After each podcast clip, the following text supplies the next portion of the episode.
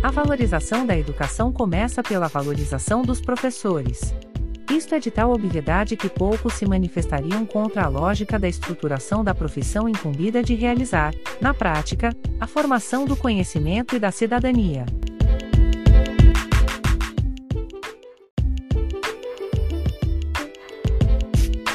Mas no momento que se tem um tímido aumento salarial de aproximadamente 15% para a categoria, há uma reação política segundo a qual o novo piso significaria a quebradeira das contas públicas municipais.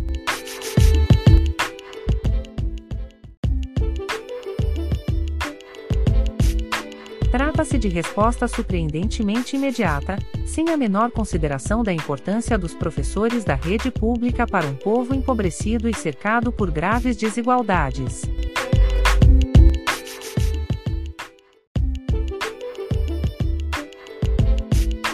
Embora seja legítima a preocupação com as contas, prefeitos e demais gestores precisam escolher quais as prioridades para o país e se a educação faz parte delas, o novo piso dos professores ainda é pouco para a responsabilidade que carregam.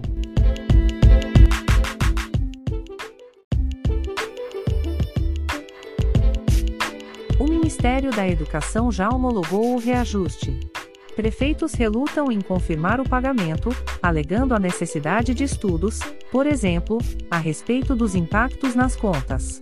Mas os salários dos professores são pagos pelo Fundeb, que vem da União.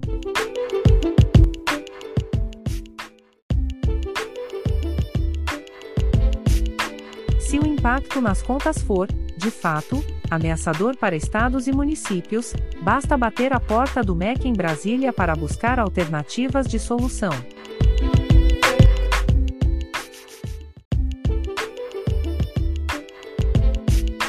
O que não pode é haver o risco de se deixar de atender ao piso, minimizando o interesse dos professores, e por tabela, dos milhões de estudantes e famílias que depositam esperanças na melhoria da educação para um futuro menos indigno.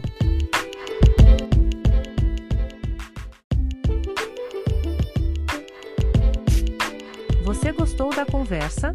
Compartilha para que outros também possam ter acesso à nossa discussão. Até a próxima!